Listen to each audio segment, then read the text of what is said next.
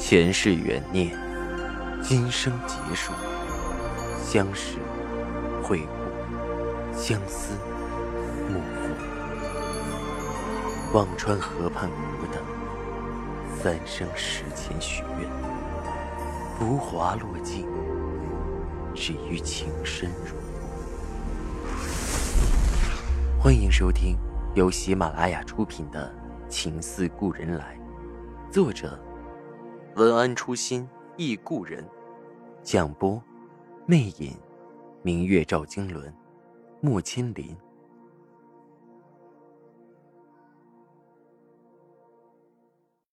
二百四十四集，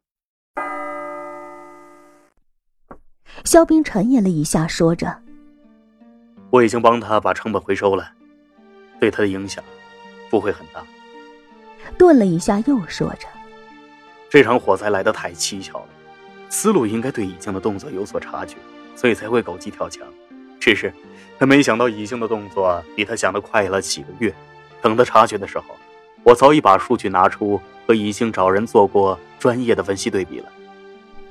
赵信如舒了口气，眉眼间也有了丝暖意。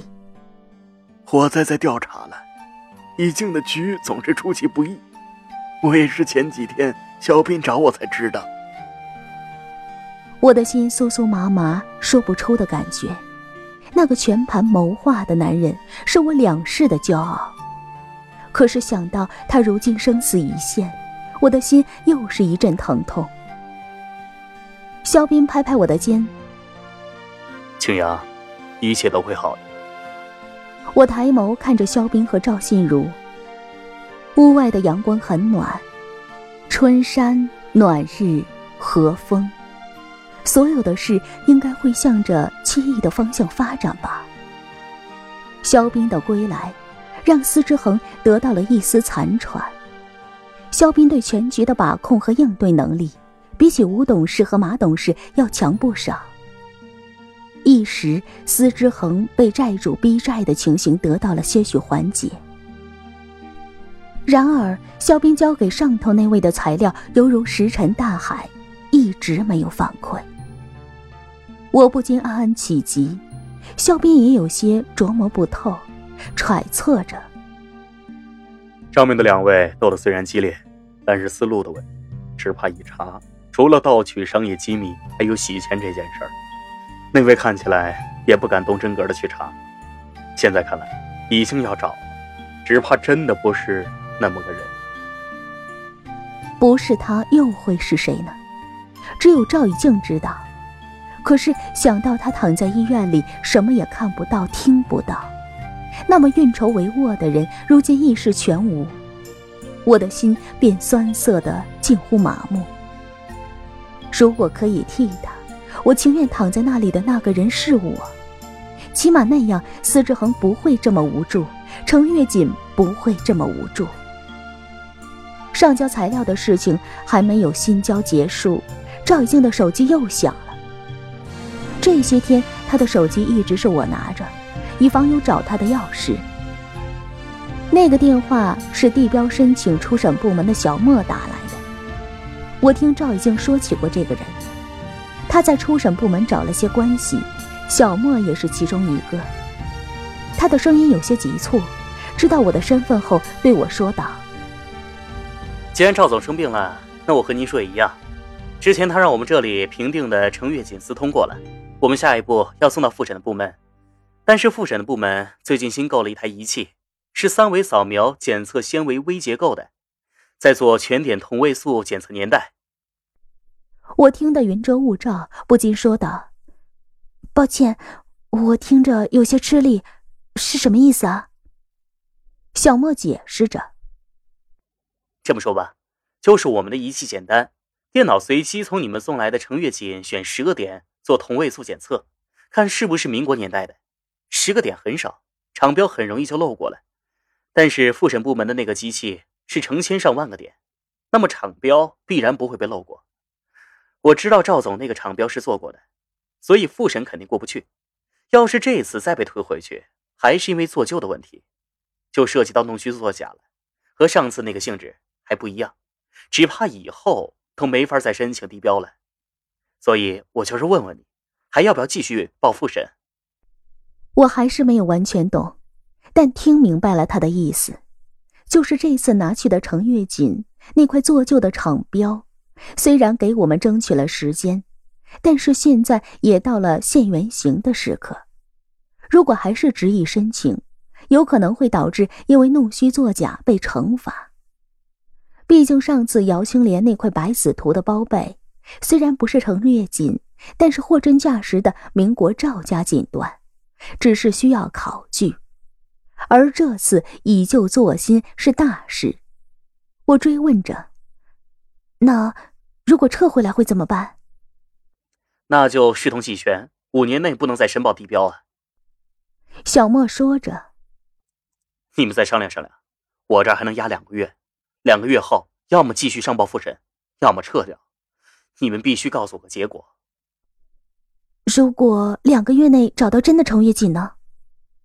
我情不自禁就脱口而出：“那就太好了，赶紧拿到我这里替换。”小莫和我把利害关系讲清之后挂了电话。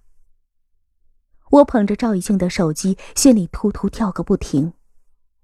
程月锦的申报也卡壳了，放弃申报，或者硬着头皮用假的冲复审，都不是良策。我思忖了许久，决定再回去找趟外婆，毕竟还有最后的一丝希望。杜恒的程月锦衣裙是给了乔娟的。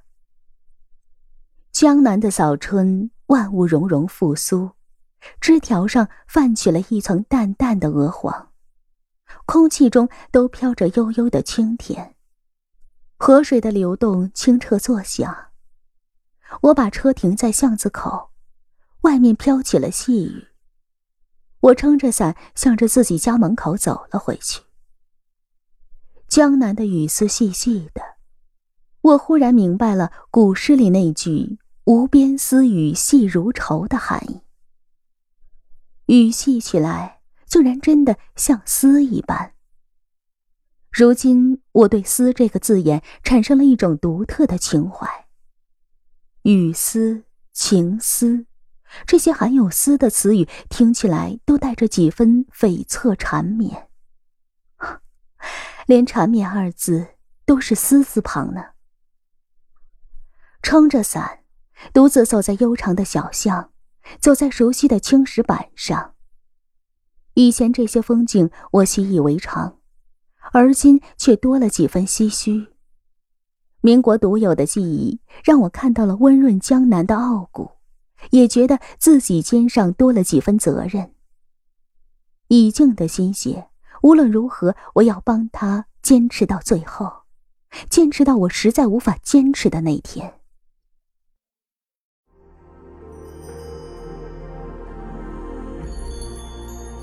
您正在收听的是喜马拉雅出品的长篇穿越小说《情似故人来》。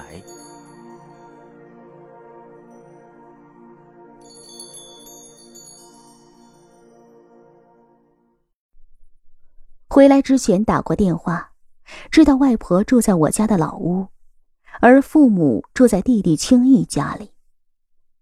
每天妈妈和小珍会过来给外婆送饭照料。推开老屋的门，木质的家具在潮潮的屋里有着淡淡的味道。外婆正在躺椅上闭目养神，看到我回来，外婆露出一丝笑意：“青阳回来了。”我点点头，外婆的容颜比起上次见又苍老了一些，却依然是淡定从容。我的眼前不由闪现出七十多年前那个叫杜鹃的小女孩，羡慕着杜恒脸上的从容。如今她是否知道自己也练就了那样的风骨呢？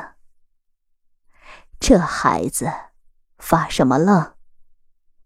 外婆指着旁边的椅子：“坐过来，让外婆看看。”我顺从的坐了过去。外婆拉过我的手，仔细瞧了瞧，摇头叹气：“唉，又瘦了，低头看了看我微微隆起的小腹，有些惊讶。你，我面上有些绯红。已静的孩子。外婆哦了一声，微笑着问道：“你和已静是不是也该结婚了？”我的心悠悠的沉了下去。我和他是该结婚了，可是此刻他却躺在那里，让我怎么呼唤他也无法再起来同我结婚。我不想让外婆担心，竭力掩饰着自己的心痛，憋出一个笑脸。啊，快了。说着话，我转移了话题，道：“外婆，您身体怎么样？”外婆淡淡笑着，摇头。老了，近来老做梦，梦到小时候的事儿，都真真切切的。醒来的时候，忽然就分不清，到底现在是梦，还是梦里是梦了。唉，也到岁数了。我急忙说道。外婆，现在多少百岁老人啊？您才多大就叫老啊？外婆拍拍我的手，笑道：“傻孩子，人都有那一天。外婆这一辈子，该经历的都经历过了。如今看着你们都好好的，也没什么遗憾了。”听众朋友，您刚刚收听到的是喜马拉雅出品的长篇穿越小说《情似故人来》，作者文安初心忆故人，播讲魅影，明月照经纶，莫千林。更多精彩有声书，尽在喜马拉雅。